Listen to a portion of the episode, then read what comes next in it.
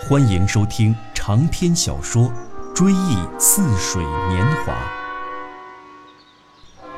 法国小说家马塞尔·普鲁斯特著，由传统媒体资深主播追求一点高度以及一点深度的影子兵播讲。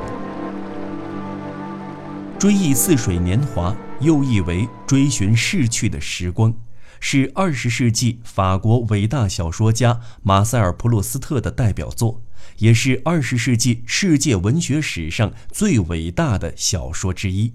被誉为二十世纪最重要的文学作品之一的长篇巨作，以及出色的心灵追索描写、宏大的结构、细腻的人物刻画以及卓越的意识流技巧而风靡世界。并奠定了他在当代世界文学中的地位。这是一部与传统小说不同的长篇小说，全书共七大卷，以叙述者我为主体，将其所见所闻、所思所感融合一体，既有对社会生活、人情世态的真实描写，又是一份作者自我追求、自我认识的内心经历的记录。除叙事以外，还包含有大量的感想和议论。整部作品没有中心人物，没有完整的故事，没有波澜起伏，只有贯穿始终的情节线索。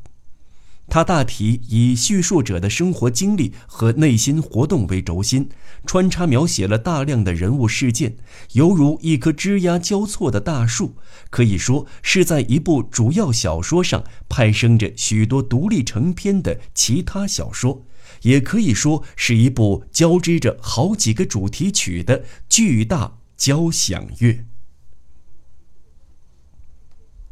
追忆似水年华》是一部巴尔扎克人间喜剧那样规模宏大的作品。小说的叙述者我是一个富于才华、喜爱文学艺术而又体弱多病的富家子弟。作品透过主人公的追忆，表现了作家对家庭、童年和初恋时感情的怀念。对庸俗事物的厌恶，同时也反映了十九世纪末二十世纪初所谓黄金时代的法国巴黎上流社会的种种人情世态。作者马塞尔·普鲁斯特是法国现代著名小说家、意识流小说的创始人之一，在法国以及西欧近代文学史上享有很高的地位。普鲁斯特于1871年7月10日出生于巴黎市郊一个富裕的资产阶级家庭，自幼对周围的生活和自己的内心世界异常敏感，这对于他日后的创作有很大的影响。1892年，同别人合办文艺杂志《宴会》，发表短篇故事与随笔，后来集成《欢乐与时日》，内容多半是儿童时代的回忆。一八九五年，他获得文学士学位，在图书馆任职，但由于儿时的旧病复发，只得休养。同时，他开始写作自传体小说。然而，在此期间，他的父母先后于一九零三年、一九零五年去世。他一面忍受失去亲人的悲伤，一面承受疾病的折磨。在一九一二年，基本完成了《追忆似水年华》。后经数年的修改，于1919年出版单行本。自此，普鲁斯特名声大振，并获得龚古尔奖金。不久，又获得荣誉军团勋章。但他的健康状况日益恶化。1922年11月8日，长期患病的普鲁斯特与世长辞。他的代表作品有长篇巨著《追忆似水年华》。其他作品还有长篇小说《让·桑德伊》，短篇小说《欢乐与时日》，文学评论集《博圣伯夫》等。普鲁斯特1909年起开始创作，历经17年完成全部作品，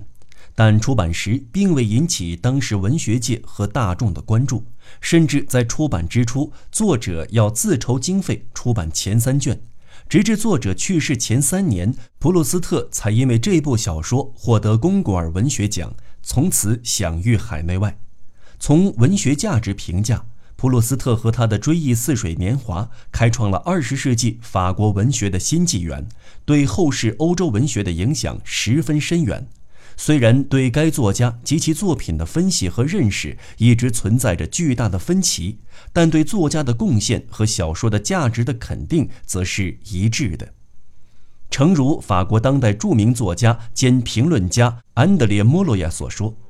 对于1900年到1950年这一历史时期而言，没有比《追忆似水年华》更值得纪念的长篇小说杰作了。”在接下来的日子里，影子兵将有幸陪伴您共同品读这部文学巨著《追忆似水年华》，敬请收听。